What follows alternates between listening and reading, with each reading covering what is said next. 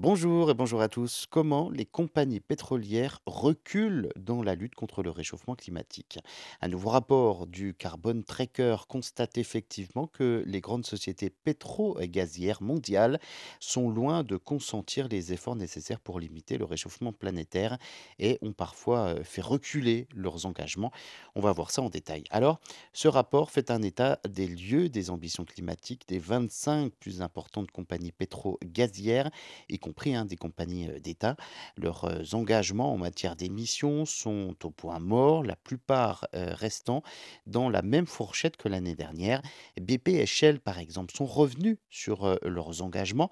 BP, de son côté, a, revu donc à la baisse son objectif pour 2030 d'une réduction de sa production d'hydrocarbures de 40 à 25 et Shell a annoncé que sa production de pétrole resterait finalement stable jusqu'à 2030. Les plus grandes sociétés pétrolières et gazières du monde ne planifient euh, pas de réduction de production hein, d'hydrocarbures conforme à l'objectif de Paris de 1,5 degré.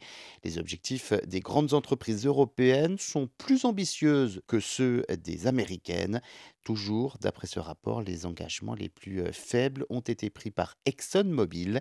De son côté, Joe Biden limite l'exploitation pétrolière dans une immense zone en Alaska de plus de 4 millions d'hectares, une superficie comparable à celle du Danemark. Un espace naturel vital hein, pour les populations de grizzlies, d'ours polaires, de caribous et de centaines de milliers d'oiseaux migrateurs.